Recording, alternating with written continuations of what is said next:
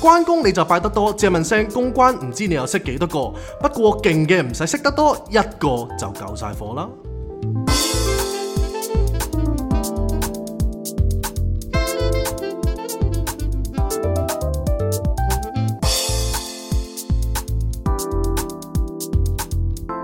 Not a romantic story. Cindy, Jason。歡迎大家翻到嚟《Not a Romantic Story》嘅第九季第八集。星期三嘅早上，大家好嗎？歡迎大家繼續收 聽。不浪漫故事，講極都唔入正 題點。解你 唔知頭先你夾得好實喎，你個警告。咪冇計啦？即係有人喺我身邊啊嘛，係係啊係即係唔係一個平常成日見到嘅人，係係，即係唔係我。唔係你，係啊。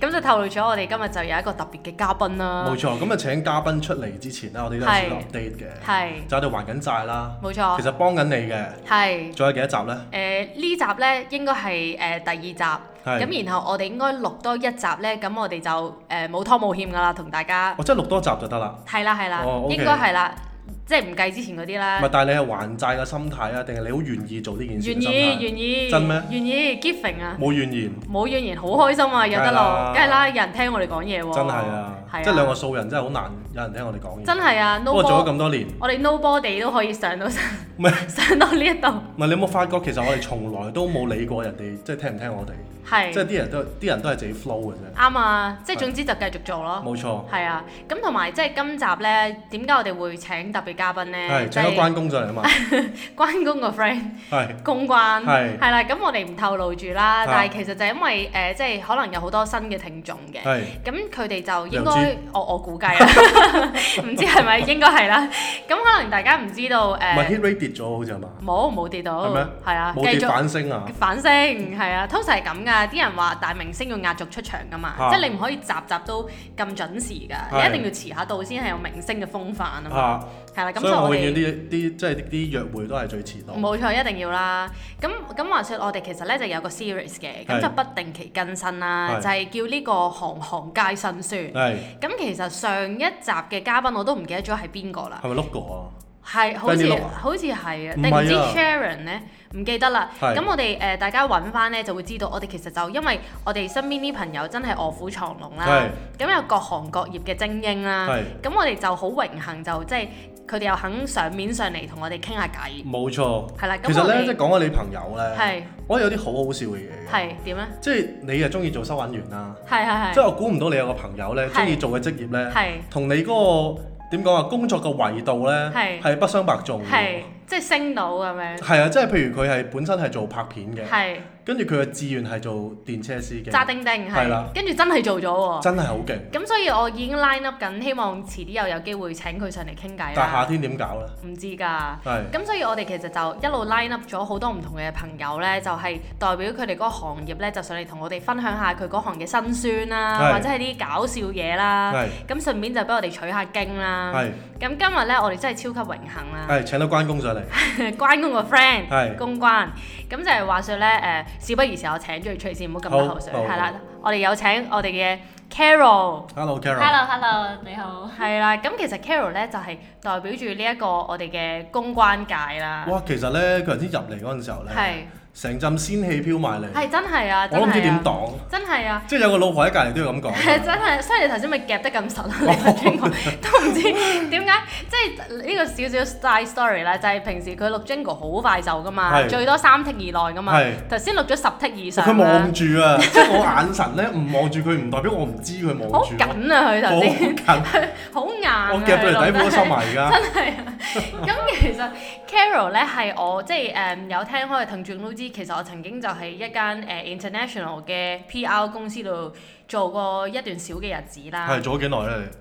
好似唔知唔知有冇一年，應該唔夠一年你㗎。因為俾人炒啊㗎，唔係我唔係真係我真係唔係俾人 炒㗎，我真係辭職㗎，我要唔死係俾都話唔人。係 我真啦。係唔係俾人炒嘅，咁跟住誒，然後嗰陣時咧就好有幸咧，就同 Carol 咧係一齊公誒司係啦，共事啦。咁係雖然我哋係唔同 team 嘅，咁但係嗰陣時我對 Carol 嘅印象呢，就係、一個靚女係之餘，仲要好做得嘢係嘅喎。佢仲要做得嘢嗰種誒嗰、個特色呢，係佢永遠遇到啲咩棘手嘅客啦係，或者係乜嘢突如其來嘅 situation 啦，係佢都可以好温柔咁樣去面對啦，即係佢係可以係完全你唔會 feel 到佢有任何嘅誒誒唔願意或者係唔開心、唔高興㗎喎。係，唔係咧？咁所以其實咧，係即係人啦，有修養得嚟啦，係你係有陣氣㗎，係即係嗰陣除咗仙氣之外咧，佢有陣即係好好文雅、 優雅嘅氣質，係係啦。咁大家就即係事不宜遲啦，係啦啊聽下佢把聲啊啦。 ，Carol，Carol 你好，hello hello，啊你好，哎呀，好多謝你哋請我上嚟啊，好多謝啦好耐冇對過咪啦，我以前大學嘅時候都有做過電台 DJ，哦大學嘅時候，係係係係。啊，咁但係嗰陣時你係誒誒，即係大學有個係咪類似電台嘅組咁樣，你就喺嗰度開咪。係啊，因為我哋嗰陣咧就係、呃我係讀科大嘅，咁嗯嗰陣咧科大係收唔到任何其他嘅電台嘅當年，哦咁、所以我哋就唯有逼大家係聽學校電台啦，咁哦我哋就做咗個誒、呃、點唱節目嘅，咁所以就幫大家解答疑難咁樣咯，當時。哦點唱嘅節目，但係你係播音樂嘅，我哋會誒、呃每一集有個唔同嘅主題嘅，即係友情啊、愛情啊，跟住學業啊，或者係家庭啊。咁然後我哋就可能揀翻相關嘅歌，咁啲人就可以喺 MSN 或者係打上嚟點唱。哇哦！MSN 呢個年代真真係係，年齡暴露系列，你睇下呢個咪就係白姐姐咯，真係係，哇，係咪喂，雖然佢着今日係白色 Carol 衫，白 姐今日姐？係白姐姐，係真係，唔係因為咧，譬如大家聽咧，Carol 把聲佢又係好温柔嘅，即係佢係嗰啲好好好聽嘅，由中大啊江咯，我係覺啦，得完係全係同佢嘅聲同佢嘅人係係一百 percent match 噶咯，我相信大家都唔即係唔好見到佢啦，如果咪搭晒堂，係而家你有個老婆好難搞，係真係好難。搞。 咁 Carol，我我就想問下你啦，譬如你做咗誒 PR 界係幾耐咧？哇！其實我做咗十幾年㗎啦，都係年齡暴露系列咧，又係。但我最初其實係做廣告先嘅，因為我本身咧其實係中意做 marketing 啦，同埋我最初入行咧，因為其實冇乜人知道公關係做啲咩㗎。我係諗如果你話同大家講話公關係做咩，第一個印象應該都唔係好知到底個內容係做咩。係啊，譬如嗱，你講下啦，你嗱，嗰我啊個真係覺得係一個靚，即係一定係靚嘅女仔啦係，因為係男仔好少做公關噶嘛，係係啦，咁同埋佢一定係好 talk 得嘅，係好講嘢好 persuasive 嘅，係。同埋佢一定係溝通能力好強嘅， presentable 啦，一冇錯定。冇同錯，埋我以前就會對嗱，其實我對公關嘅印象咧，譬如細細個未讀書之前，我就會覺得佢哋係誒出嚟玩啊，即係去總之去着到靚靚去 event 嘅嗯，咁、然後誒、呃就周圍同人去 happy 啊，傾下偈咁樣係啦。咁但係因為嗰陣時我第一份工係做記者噶嘛，係咁嗰陣時咧我就接觸到真正接觸到公關咧，係就發現其實公關都幾慘噶喎。係因為咧佢哋係誒成日都要去同啲記者打交道啦，咁可能誒、呃、記者收幾眼，佢都係收幾眼嘅喎。嗯佢就要不斷去游說啲記者，喂，我有個 event，你過嚟啦，你報道我啦。咁所以其實我嗰刻就知道啊，原來公關都唔容易㗎。其實係咪呢？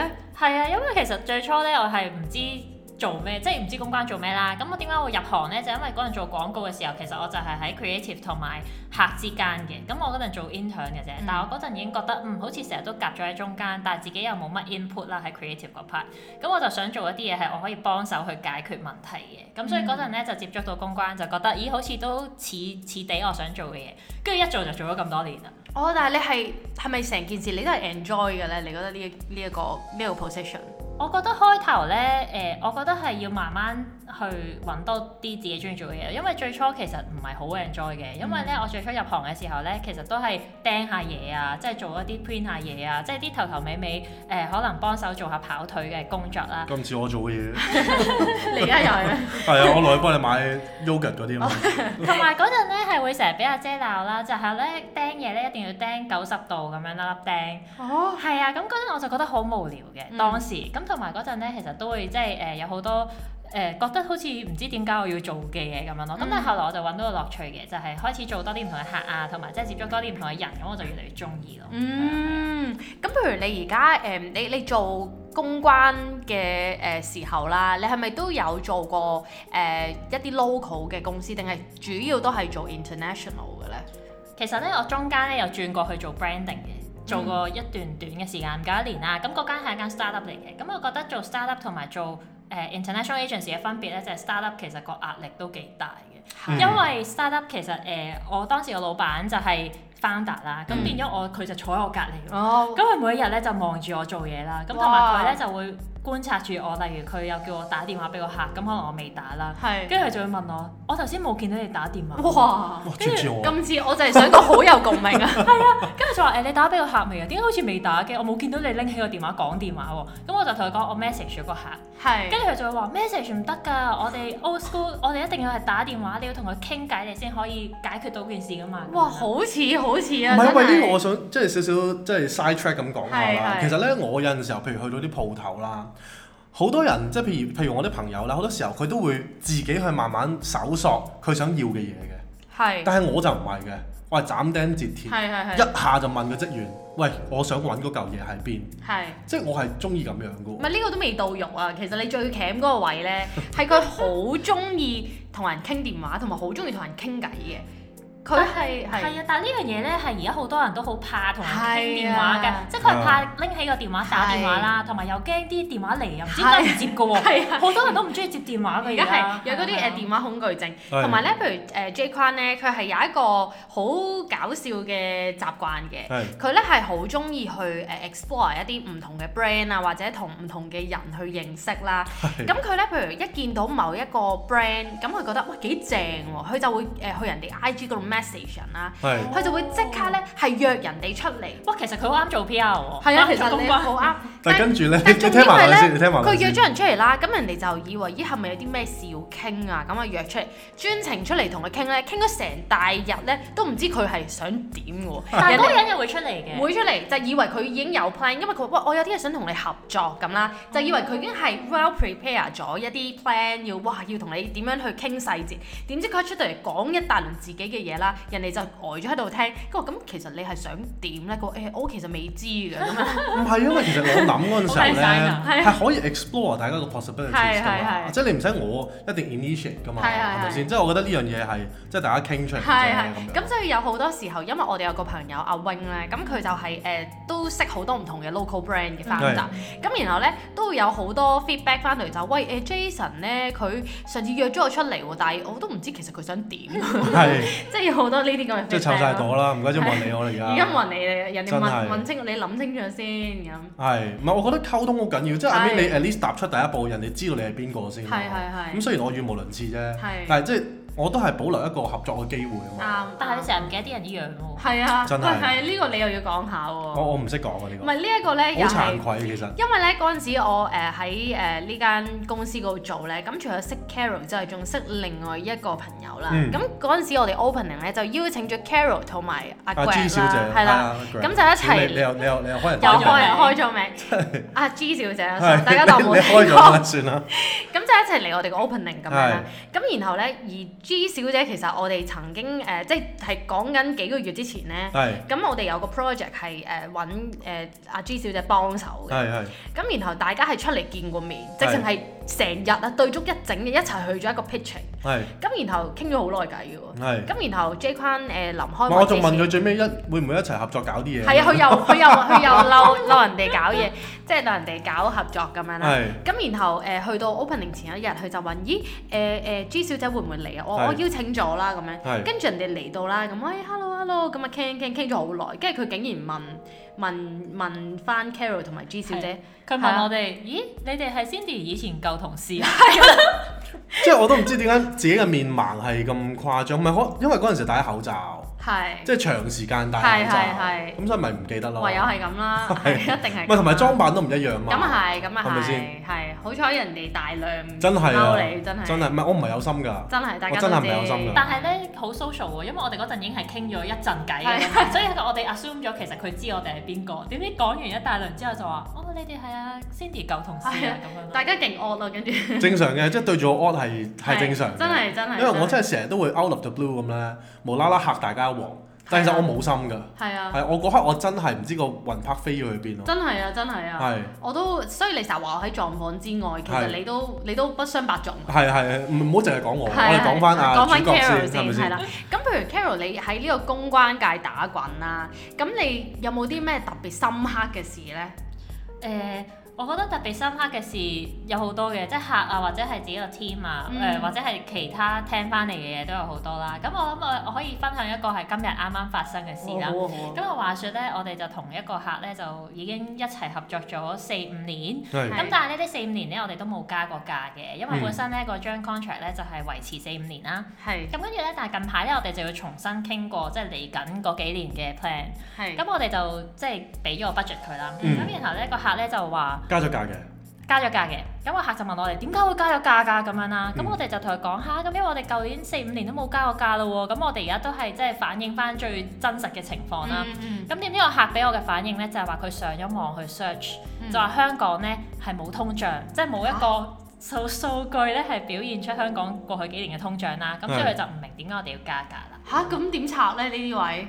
跟住我哋就有講話，因為其實咧佢就 challenge 我哋啦，就話誒冇通脹咪即係人工冇加到咯，咁然後香港經濟而家都一般啫嘛，咁嗯點解你個價錢要貴啲啊咁樣啦？嗯咁、我哋就有解釋咗，咁我哋除咗人工之外啦，咁我哋啲燈油火蠟啦，或者我哋其實個 service 都唔同咗啦，咁係所以其實我哋都會有價格嘅調整啦，因為過去幾年都冇做到啦。嗯咁跟住佢就佢就叫我哋翻去諗下再覆佢。啊唔係，但係個 percentage 係大嘅，個 percentage 係合理嘅。合理合理嘅。嘅 OK OK，合嗱理睇下公關講嘅嘢係啊，係幾咁即係執咗真啲字係啦，啊，唉真係錯錯都錯唔到啊呢啲。同埋，譬如頭先我哋都有講過啦，即係公關可能對好多人嚟講，個印象都係喂你就係誒著衫啊，誒即係著靚靚去 event 嗯咁樣啦，就同啲人傾下偈，make friends 咁啦，嗯即係好似好 fans 有個光環咁。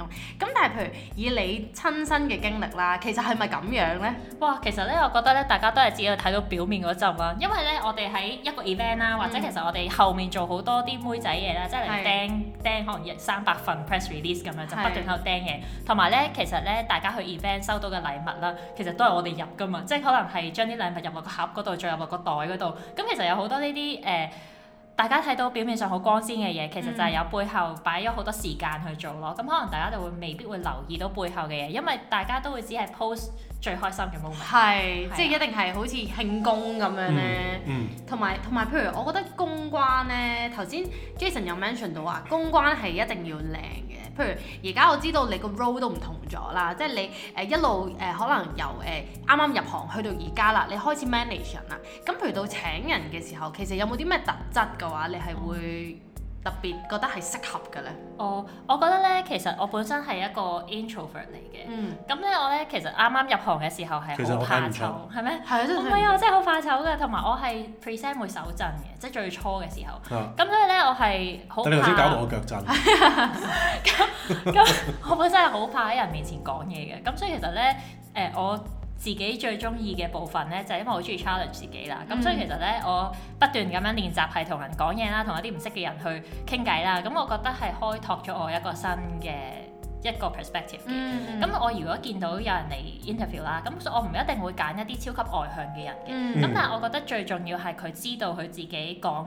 嘅重點係啲乜嘢，嗯同埋、我覺得最係佢識得去 carry 自己咯，即係佢佢識得 present 自己，即係唔一定話要好靚，但起碼你整整齊齊，嗯誒同埋係嗯乾乾淨淨係啦，乾乾淨淨咁樣咯。係，因為始終你見人呢一行咧，你一定要 presentable 噶嘛。如果見到啲咧咧啡啡咁樣咧，嗯真係好唔影可以響為成嘛 個，即係好影響成個隊形噶係嘛，係啊係係，絕啊係對係嘛？。唔係影響隊形呢度咧，我想問下 Carol，即係頭先阿阿成上提啦，即係阿 Cindy 講緊，譬如請人啊。嗯嗯我想問佢對一個新嘅 generation，即係係有冇啲新人入行啊？又或者其實嚟嚟去去都係請翻一啲可能年紀係比較誒、嗯有大經驗啲啊，嘅或者有經驗啊嘅人咧，即係有冇啲趣事啊，或者啲深刻嘅事情？嗯，其實咧好多新人入行嘅，因為我諗大家就係被公關嗰個印象就係可以去靚靚 event 啦，嗯好、多嘢玩啦，同埋可以見到星啦。因為我嗯最初入行其實都係抱住呢一個 expectation 嘅。嗯咁我覺得可好似好多姿多彩咁樣。咁、嗯但係咧，我諗咧誒有少少唔同咧，就係、可能我本身個 generation 咧，咁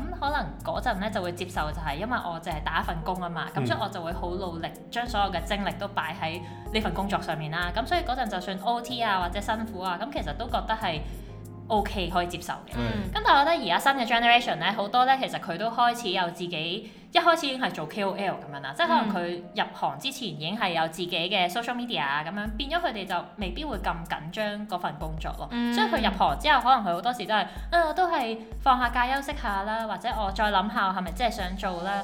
誒、誒，然後可能佢會話佢會諗下未來嘅方向，跟住先再算咁樣咯。哦或者呢啲位咧，我都覺得好好大個 question mark，即係 I mean 你做 KOL 啫，嗯你都要生活㗎， ，KOL 好有錢㗎，你有所不知啦，要成功嘅 KOL 先得喎。係嘛？嗯，即係好似你咁。係啊，唔係因為其實有陣時候，譬如即係你可能收得好多禮物啦，係啊但係你你都要生活㗎嘛，即係燈油火蠟，除除非你成世都同屋企人住嘅啫。係你講得唔係，不啱。過咧新嗰代 generation 啦，即係 even 我而家教緊書啊嘛，嗯其實我自己覺得有一個，我唔可以話通病，但係佢哋有一個好 common 嘅事情就係佢哋好快即係有個答案啦，同埋佢哋唔係好中意，唔係好 enjoy 個 process 嘅。係嗯即係好多係時候佢就會可能我唔知係咪因為 ChatGPT 呢啲咧，嗯好、容易就俾人揾到個答案，係所以其實佢哋中間就好好要求個 re- 個 result 好快就會得到咯。係係即係呢樣嘢，我覺得都係一個即係呢個時下年青人嘅一啲一啲咩態咧，心常態態啦、咯常態啦，係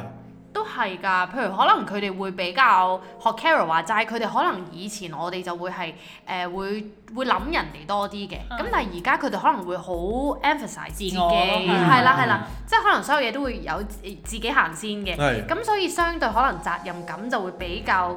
俾人覺得佢哋冇咁強啦，可能佢哋想做，人哋可能公司有啲 task 俾佢，佢要做嘅，但係佢可能就會覺得，喂唔係喎，誒我可能我真係需要沉澱喎，咁突然之間會消失咗咁樣，係係嗯就係。唔見，我哋都聽好多呢啲例子嘅。其唔係，即係實，以前咧，我我我諗翻我以前揾工嗰陣時候咧，我係係係好驚自己嗌高人工嘅。誒，哎我都係㗎。其實我係非常之驚嘅，即係我驚人哋唔請我係㗎。啊係係驚即係個驚自己唔配呢個係價啊，錢個咁樣 first priority 係我驚人哋唔請我咯。係係同係埋你想要個唔係 experience 多啲。係係係係啦，咁但係而家時下嘅年青人，你覺得係咪咁樣咧？呢個真係好經典。咁咧其實誒唔係啦，而家時下嘅年青人，咁我覺得咧佢哋一來可能屋企冇乜負擔，嗯我覺得係其中一個原因嚟嘅。咁另外咧就係、其實佢哋咧對自己嗰、個呃 achievement 其實都好好有好有 expectation 嘅，即係例如啦，咁我哋近排可能有時請人嘅時候咧，咁佢哋就會話：哦，我啱啱畢業，但係我希望有三萬蚊人工嘅咁樣啦。哇！咁但係咧誒，其實佢可能就係一路都睇住一啲可能 MT 啊，或者係真係一啲政府工啊，咁佢、嗯就會覺得呢一個係個 benchmark 就係佢入行，但係佢冇諗過可能唔同行業都有唔同嘅即係入入職嘅嘅嘅 entry level 咁。係啊哇！係啊三萬蚊人工，我諗緊係我最風光嘅時候。三萬蚊唔係，其實三萬蚊我唔知，因為三萬蚊其實喺一個 fresh grad 嚟講，其實係一個天價嚟嘅喎，嗯即係可能唔喂知係咪大佬，我行一皮業嘢咗嗰陣時候，即係雖然話世界變啫，都咪變多兩萬出嚟唔啩。係，即係嗱，而家過咗咁多年都唔怕講。嗰陣時我啱啱出嚟做嘢咧係，咁我第一份工係做記者咁樣啦。嗰陣時我都係講緊萬三蚊人，哇，咁好高好喎高喎！啊真啊真係好高喎！真係好高喎！真係啊咪真係高咯。但係跟住重點係咁，因為我哥佢打九年噶嘛，係接近十年啦。咁佢係十喺我做入行嘅時候，佢係十年前係做記者嘅。嗯咁、然後佢同我講話，佢嘅人工都係萬三蚊咯，即係其實佢十年係冇變過㗎。嗯，係啊，咁其實我諗係都真係算高嘅，第係一份工嚟講。係啊，算高啊！係咪啊係啊，同埋記者本身誒大家都覺得可能係啊再低啲，係再低唔啲。係，但係我覺得記者係 deserve 嘅，因為佢好辛苦啊係嘛，啊係啊真係成日都要搶稿啊嘛。係啊係啊，真係啊，係，咁但係即係年青人對於 salary 嗰個 expectation 係咁高啦，但係其實事實上個市場係咪係真咯，係市場其實有冇反映到佢係係真係請到啊，即係揾到呢啲工啊，定係點樣咧？其實咧，誒、我聽翻行業嘅講法啦，其實佢哋而家就加咗啲唔同 level 喺個誒、呃 pay grade 嗰度嘅，咁就等佢好似多幾層，咁等佢哋個感覺係每一年或者每半年就有得升咁樣。哦，因為其實咧嗯以前啊啦，即係可能公關一入行就係講緊誒 A.E. 啊 A.A.E. 咁樣啦，咁跟住誒，但係而家佢可能會加多一個叫 graduate trainee 啊，或者係一啲好聽啲嘅 title，咁等到佢覺得啊，就算個人工可能未符合到佢心目中嘅期望，但係起碼佢有個靚嘅 title，咁佢就會願意啲去放棄少少人工咁。嗯，同埋都係嘅，即係好似誒呃而家你頭先講嗰個 grade 咧，其實好似係咪因為而家啲新嘅 generation 佢哋比較中意升職啊？好中即意係即係啊！佢哋唔係佢會哋我係想 looking for 好快升 achievement 啊職咯係嘛？佢基本上喺升職嗰一日已經開始諗下一次係幾時，跟住佢就會問啊，哦，下一次係幾時升啊？我幾時可以再傾我嘅 progression 啊？喂，其實呢啲咧都好唔同，我唔知係咪就係我啦，因為我由由以前做嘢開始，我都好，我唔敢問人哋升唔升我職㗎。係因為我會覺得，如果我係做到嘢，佢就會自自動動咯會升。好似如果我問佢，我可唔可以升，即係好似係咪奇奇怪怪咁？但係而家應該唔係咁諗噶啦嘛。呃而家唔係㗎，佢哋好主動㗎，佢哋可能誒嚟咗，就算係未入職之前啊，講緊緊，佢俾 offer 佢嘅時候，佢已經問話，我想問我下一次升職係幾時咁。嚇，係啊，跟住佢就會話誒、呃我可唔可以 fast track 我嘅 career progression？跟住佢就會講話啊，我可唔可以可能誒、呃入咗嚟半年就可以升職啊咁樣。哦係要咁樣傾定哇嘅。其實我真係我從來冇想過，真係冇從來冇諗過係冇諗過單呢嘢樣咯。嘢，我以前係哇極即係 I mean 我過過咗 probation 嗯啦，三個月啦，係係其係實。老細咪應該係由某個價錢啊加人工係加你加到去某個價錢嘅，我嗰度都唔敢問啊！ 我我純粹話，咦誒、好似三個月咯喎，係咪會有啲嘢傾啊？即係但係哦你成日過緊四五個月嘅喎，其實但係其實我嗱，因為咧，我真係唔知道原來過咗 probation 係會加人工，因為我之前做咁多份工你啊咧本身人工高嘛，都冇，梗唔係啦。我係而家查社咧，我過咗 probation 咧，啊，佢加咗我人工喎，係加得唔少喎。係。咁跟住然後我就覺得哇咁好嘅咁樣，咁但係點知我同佢講喂唔好意思，我要轉 part time 啦。 應該唔就係係咁 common practice 嚟㗎，係咪啊係啊，probation 加人工。係咯，唔係 common 哦 practice 係嚟咩㗎。？我以為每一次唔係嚟㗎嗯 probation 都會加人工嘅唔係㗎，唔係哦㗎。 ，OK，OK 我咁多份工得查社呢一份有加過人喎，係咩？即咁係我份份都有嘅，過但我起薪點低啊嘛，你起薪點幾低啊？好好低喎！嗰陣時係真係一萬蚊咯，跟住加到萬一咯，唔係咁都 OK。咁都 唔 OK 係。咁你 percentage 係啊嚟講10%係咯，十個喎 percent 係咪我真係喎，好驚計 percentage 㗎，十個 percent 喎，真係好驚計 percentage 㗎，哦係係啊，啊，都係加得好濕碎咯，係係，唔係我即係諗緊三萬蚊啊！係我先話我人生最高峰嘅，係我做日本公司嗰陣時候咧，係因為我跳得好奇怪嘅，我係一萬蚊，跟住跳到好似誒萬一，跟住之後萬五，係係跟住一跳咧就跳到三萬係得係啦 double 喎， ，double 咗。咁嗰刻咧我就我就覺得自己好大膽嘅，係，係啦，因為嗰陣時候講緊我廿五歲你左覺右，得自己好做得廿四嘢啊廿五歲啦，係咁我覺得自己有料哇啦，係咪係先？真係啊我呀，真係真係係喎，啦，我諗嗰陣時候就係即係自己最意氣風發嘅時候啦，又中意請人飲酒啊，係中意係請人食飯啊，搵中到意食啲嘛 fans 係嘅嘢。嘛因為係嗰陣時候其實即係食餐飯講緊都唔係好貴嘅啫，即係冇係而家咁貴啦。嗯咁所以其實好好使嘅咁樣咯。同埋嗰陣時你廿五六歲又冇乜負擔啦，係係嘛？係咁所以你咪變咗你即係話有錢嘅，大家一齊 happy，真係啊，真係。所以嗰陣時係好意氣風發嘅，真係係係嗯有穿刷刷咁樣啦，又唔識尊重人咁唔樣，識目中無人， 真係真係所以有錢都要有品啊，大家冇錯啦。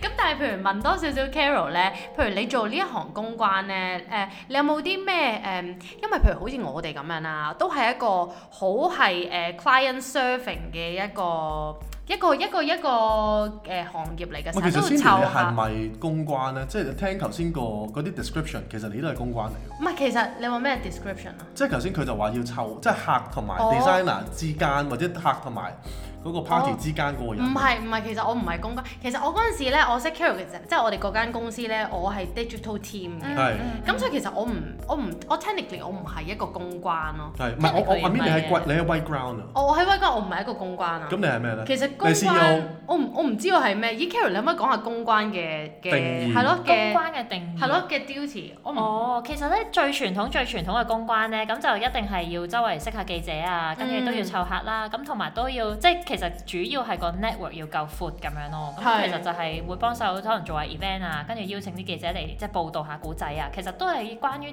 build up 同人哋關係嘅一個職業。咁所以咧，通常咧。誒 Cindy 點解唔係一個公關咧？因為嗯其實佢嗰陣做嘅 digital 比較多嘅，咁係所以雖然要湊客啦，咁但係大部分都係可能係做 social content 啊係係同係埋就未必會對咁多即係記者啊或者其他嘢咯。所以最傳統公關就通常係對記者。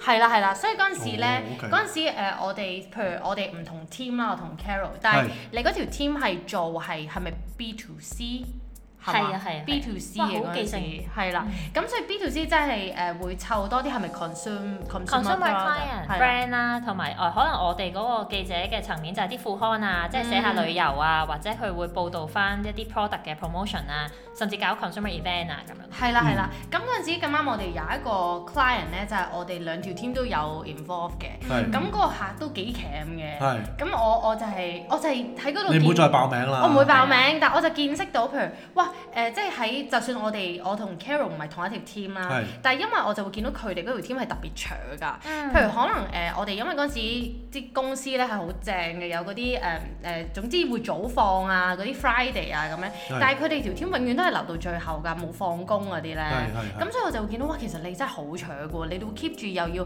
可能誒、呃你搞 event 之前前前後後啲 preparation 啊，最煩就係可能有啲 brand 如果揾得你幫手，咁佢就要可能啲 media coverage 啦，嗯咁、但係可能。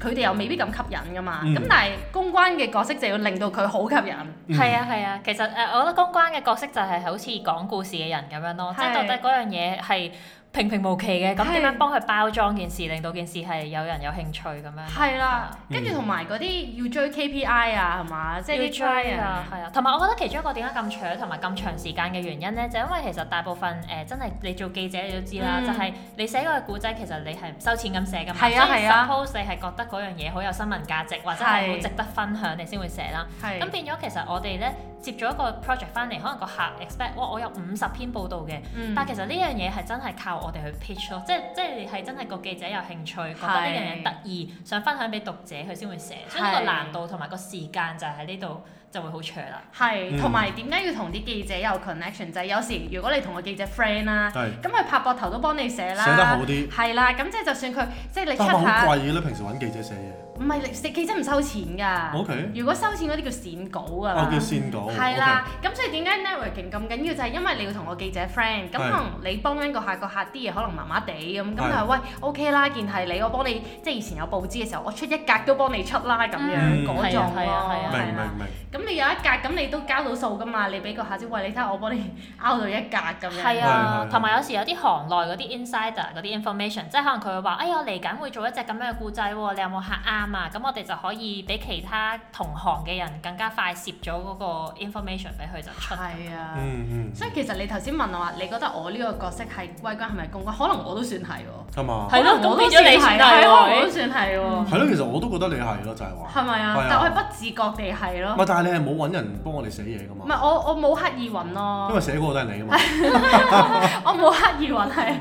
咁所以咁咁所以譬如公關係一個好 dynamic 嘅一個嗯 role 嚟喎。譬如你誒做咗咁耐咧，咁你有冇啲咩好深刻？譬如對住啲有冇最難湊嘅客，有冇啲咩咁嘅深刻故事分享下咧？其實咧，唉，我我都我覺得難湊嘅客咧，其實都係唔同程度嘅難湊啦，係即係到底佢嗰樣嘢係咪好難做啦，或者本身佢個人好難湊啦。係即係所以我覺得咧係學識咗好多嘢嘅，哎我又開始講 P.R. 嘅嘢啦，即係我個人好公啊關。其實咧，我覺得有冇啲好難湊嘅客啊？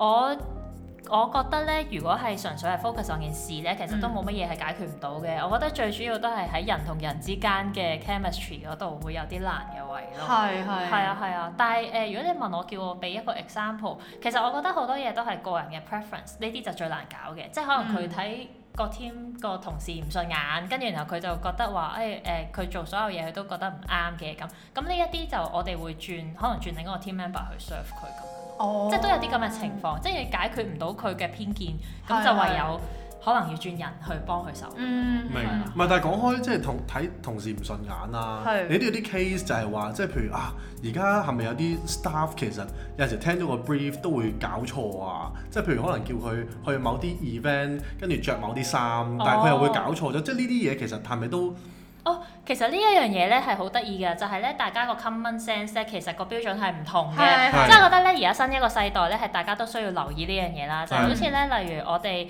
誒、event 呃嘅 dress code 可能係話 business casual 咁樣啦。係嗯咁、但係大家對於 business casual 嘅演繹咧係可以好唔同嘅，即係係即係我哋而家發現咗咧，其實呢個 brief 咧，可能我哋要揾翻啲 reference 嘅相話俾佢知，其實 business casual 咧即係咁樣嘅相，咁係跟住呢個相就係 OK 啦。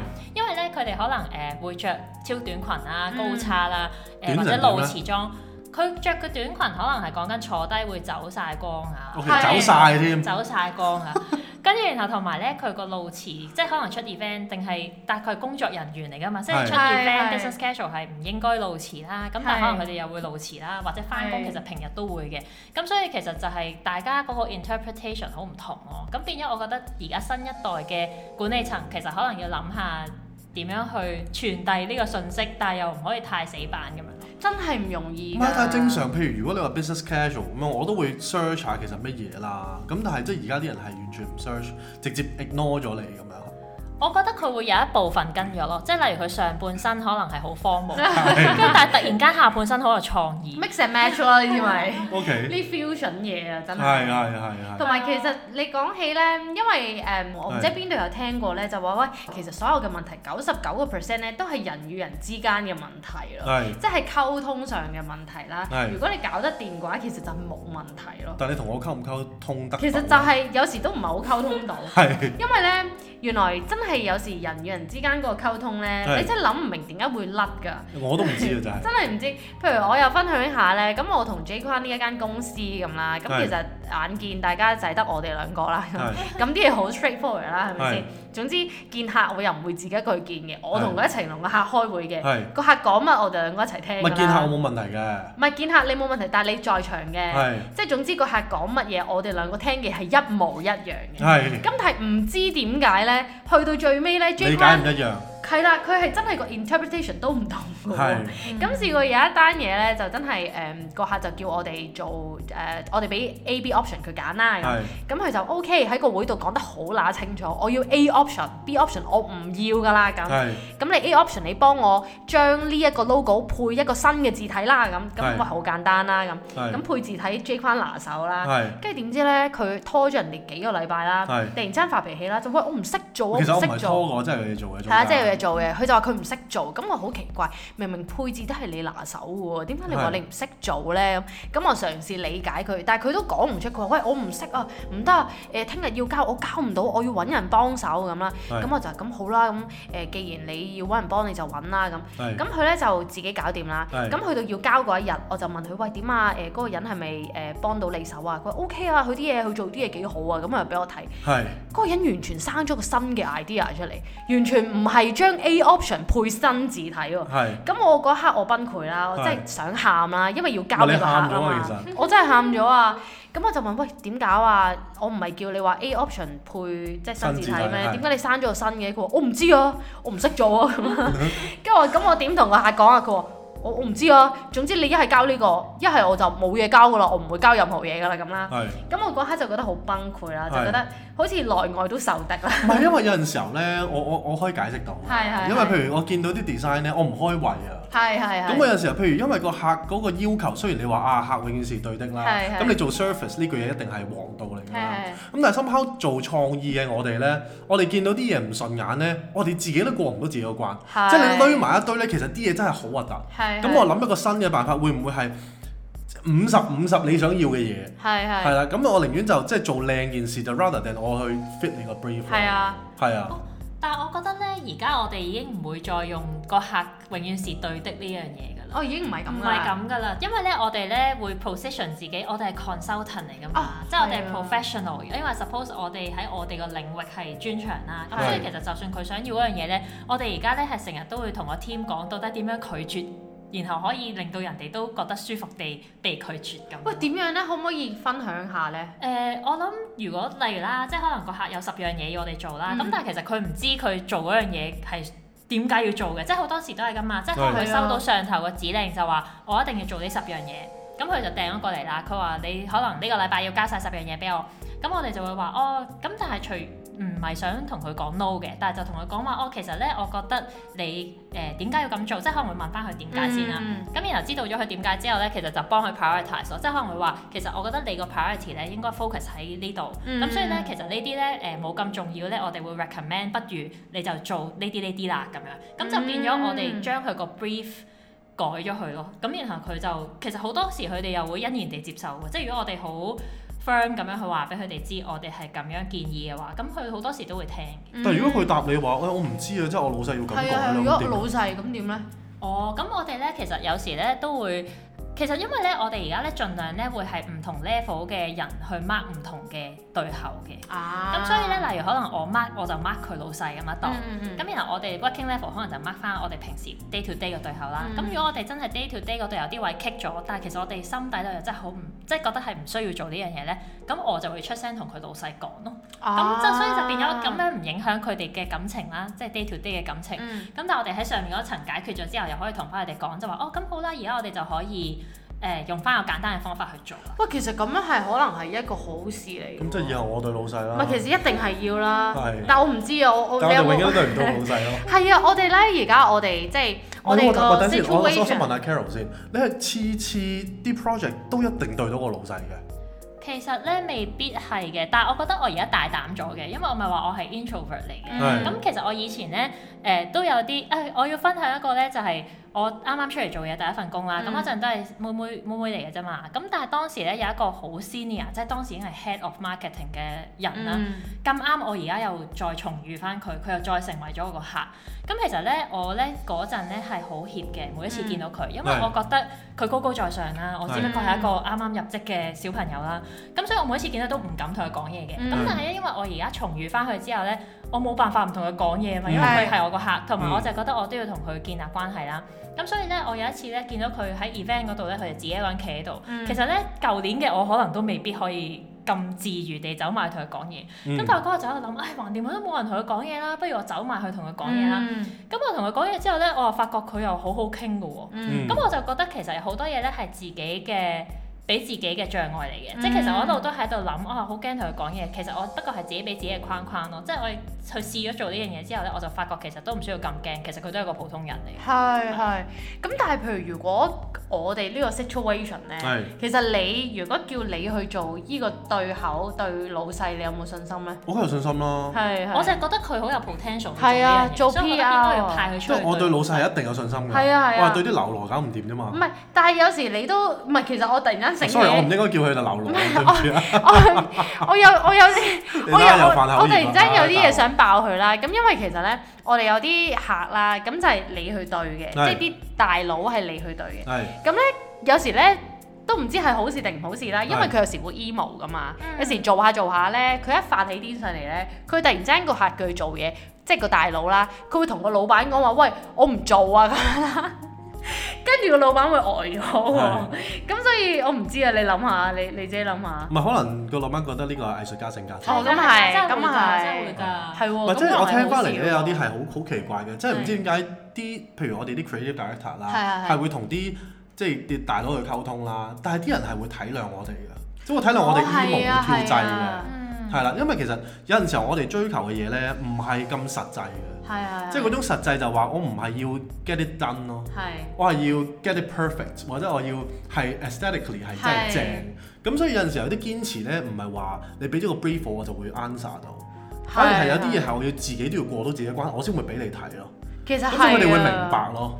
係啊，你而家咁樣講，我都覺得係，因為我同你嘅角色係好唔同噶嘛。係即係我就係應該係要誒、呃，盡量係啊 yes OK 冇問題，我幫你搞掂佢啦。但係你可能就真係要彈出嚟唔咯。係同埋咧，譬如你有陣時候同啲客傾偈啦，啊係佢哋會除咗對你爆噶嘛，係啊，但係你會發覺我佢哋打翻俾我嗰陣時候咧，係係好好人係 calm 嘅，佢話誒。係不如你誒啊盡你快少少俾我啦。佢話，但係即係我都唔想你搞咁多啊。但係你可唔可以快少少？即係佢會好客氣嘅，係啊係啊。係咯，咁講咁耐啦，我哋呢一集係主要係講公關噶嘛。係咁其實 Carol，我哋想問下你啦，點樣先為之一個好嘅公關呢？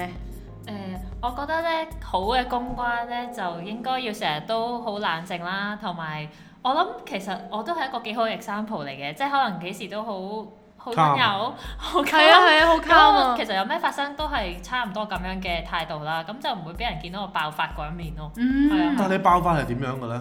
其實我爆發都唔會好爆發㗎，而家咧我 keep 住維持呢個狀態嘅，不我嬲啊睇你都由細到大都係咁定係點㗎？其實其實咧，我咧有啲重語氣嘅時候咧，可能我會喺打字上面會 show 到出嚟咯。但係係通常我面對面嘅時候都係類似係呢個狀態係，我係係冇試過俾呢個狀態嬲。唔係你可唔可以？你可唔可以諗一諗，或者你去解釋下呢個有咩秘技？我覺得咧，大部分咧誒、客嘅嘢咧，其實我都會唔會太擺喺，即係我好重視嗰件事，但係我會覺得如果佢有啲 personal 嘅 attack 啊，或者嗯其實佢可能有啲唔係好 fair 嘅 comment 咧，其實我會唔係好理嘅，因為我始終覺得。誒、我就係會 focus 喺自己控制到嘅嘢咯。咁如果哇我淨係諗我控制到嘅嘢，咁我就唔會俾其他嘢牽動到我嘅情緒咯。哇，唔好係，但係好啊！係咪啲客都會都會鬧你先？會啦，梗係咁，我都係由小小朋友做起噶嘛。鬧到即係癲嘅，我諗其實咁又一路以嚟咁，我都醒醒目目嘅，咁所以我又比較少係有人真係鬧得我好金嘅。嗯係咁但係我諗誒、呃都會有啲情況係可能我做錯咗啲嘢，咁但係我會諗下點樣去補救咯。即係我係一個做錯一樣嘢，我會即刻諗 solution，就係我哦點樣拆翻掂佢。咁 rather 定喺度好 panic，跟住喺度諗唔知點算。嗯咪例如譬如 timeline 嗰啲嘢啦，你知好死㗎啦。譬如啲客 last minute 要係改咯嘢咁先算咁啦點。算啊？咁咪改完啲嘢，咁你又改唔切喎，又或者啲 timeline 一路甩拖啊晒甩咁晒樣啊咁樣啦。嗯咁你你會點處理咧？其實咧，我但係咧，因為我本身咧係誒覺得一開始 set 得啱係好重要嘅，所以咧我通常咧係我會開頭 plan 嘅時候會好小心咯，即係我會 make sure 全部 party 大家係 agree 咗呢樣嘢嘅，咁我會直情講埋話誒，如果我哋需要改，我一 round 最少要幾多時間，嗯即係我哋一開始個 project 嘅時候我已經講到明係咁樣噶啦。咁如果佢最後真係突然間話要改，咁我會話翻俾佢知，但係我哋一開始已經話咗俾你知係咁噶咯喎。咁、嗯如果你真係要我好急咁改俾你，我可以 exceptional case 咁做一次，但係其實我哋一開始已經 agree 咗我哋嘅。個 rule 係咁樣咯，即係即係嗯我覺得其實喺無論係客啦，定係其實人際關係上都係嘅，即係一開始大家去啱啱識嘅時候咧，如果冇建立到個 boundary 咧，之後就會好難去補救。喂啱啊！呢係個啊真係啊。但係我哋我哋都試過，你有冇用啊？唔係，其實我覺得我哋，因為我諗呢個咧好 reflect 到我個性格㗎。係我個性格係咧，我係誒、呃未必好勇敢地一開始講得好清楚，係。咁變咗成日都會覺得啊誒唔緊唔係要我哋冇啦。底氣啊嘛。係啦，冇底氣啊！我哋即係譬如可能啲客誒、呃一開始首先我唔敢 set 個 boundary 太太清楚，咁啊變咗已經有一個潛在嘅危機啦。係。咁去到佢搶嘅時候，可能有啲係覺得，喂誒唔得過個 timeline，但我就會覺得，哎唉唔緊要啦，我呢邊搶啲，我幫你做埋佢啦。唔取咁卵死你我啊做下做下嘅話，其實就變咗已經係習以為縱容常，嗯係啦，就會變咗我哋其實可能我我都要負好大嘅責任咯。呢係，咁又唔好咁講。係啊係啊大家同一 條心，係咪先？個哦我我哦就係聽你你呢騎呢一段句。金係我咪就先？係騎呢斷金咯，就係咁咁。譬如頭先誒，我都想知多少少咧。如果譬如真係俾客誒鬧咁樣啦，咁你點樣去消化呢啲情緒咧？其實咧，誒、我覺得好彩咧，就係、誒、例如啦，其實近排都發生咗一件事咧，嗯就係個客其實一路都唔肯同我哋 agree 咗個 scope of work 同埋個嗯錢嘅。咁我就同佢講啦，咁其實如果我哋唔 agree 咧，我就唔可以開始做嘢喎，嗯即係我話你一定要簽咗翻嚟先 OK 咁樣啦。嗯咁佢就鬧我啦，佢就話誒嚇點解你哋咁誒 rigid 㗎？即係 suppose 我都口頭上話咗俾你知我係可以做㗎啦，咁、嗯你都唔可以開始，我哋趕時間喎咁樣啦。咁跟住我其實我個反應就會係話，咁我都要 fair to 我個 team 啦，fair to 我公司啦。即係如果你都未 agree 個 scope，但係我開始咗嘅話，咁我都要同我嘅 business 交代㗎嘛。咁嗯咁我話其實如果係咁，我哋就做唔到㗎啦咁樣啦。咁其實呢個都唔關有底氣事嘅，因為我我我自己其實前嗰排有睇一啲 coaching，即係嗯 business coach 嘅嘢啦。咁佢都有問我，因為我以前咧其實都好擔心咧，我講咗自己心底裏嗰句説話出嚟。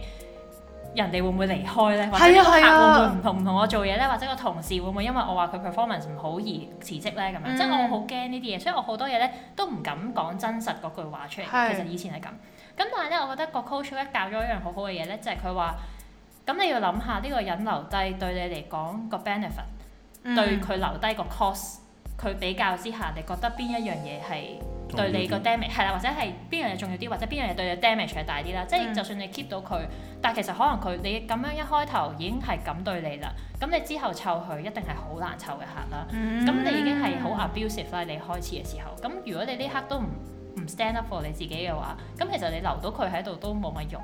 哇！我其實都談戀愛咁啊。大佬係啊，真係好似談戀愛，所有嘢都即係人際關係就好似拍拖咁喎，真係。係啊係啊，都係㗎。所以其實咧，誒、我覺得咧，我聽完個 coach 咁講啦，咁我都嘗試好勇敢地咧就講翻一啲即係。自己嘅諗法，因為其實好多時講自己諗法唔等於你要話嗰人㗎嘛，即係可能係純粹你好平靜咁話俾佢知，我見到即係我覺得呢個情況係咁樣，我覺得有好啲嘅方法去做呢樣嘢。嗯咁但我發現咧，我咁樣去做之後咧，其實人哋又比我想象中明白事理嘅喎，即係佢哋都會接受，同埋佢哋會 appreciate 我咁坦白話俾佢知咯。咁所以我做得多呢樣嘢，然後又有啲好啲嘅 outcome 咧，咁我就開始更加願意去做呢樣嘢。啊，可能我哋都要試下。係真係係啊，呢個都真係好好好係一個 say no 嘅藝術咯。係即係其實你係點樣去講個事實出嚟，好過你夾硬自己硬食，跟住苦了自己，跟住件事又冇好處。唔係，但係譬如如果即係有啲 case 真係 extreme 到一個位，即係可能人因為誒阿 Carol 做嘅係大公司嗯啦，有陣時人哋可能壓迫個力量就唔會話一定要你即日要改動咁樣啦。咁但係譬如因為我哋都唔係㗎都會係嘅啊，但係經唔經常咧？其實咧，誒、好睇，我覺得會都都有時會有嘅。咁同埋我哋自己都有 creative，我哋嘅 creative 都有性格嘅。係啊，真㗎。嗯咁但係個問題，你點樣同佢 say 係啊 no 咯？即係譬如佢話：喂唔得啊，我我聽日要開開會啦咁，我一定要見我大佬，你得個客啦。咁佢話：你今你可唔可以佢六點即係夜晚六點先話俾你聽個 comment 係咁樣？佢話：你可唔可以今晚俾一轉我咁樣？嗯。跟住我聽日要開會啦，咁咁你點處理咧？我會其實咧誒、我哋之前可能都會係睇下佢改嘅嘢有幾複雜啦。即係係其實咧誒、有時我哋會嘗試用我哋嘅 recommendation 去說服佢，就話哦，其實我覺得你可以唔使改呢樣嘢嘅，你可以咧做呢樣嘢呢樣嘢，同埋可能會直情講埋我哋嗰套古仔俾佢聽，你 internally 可以點樣 present。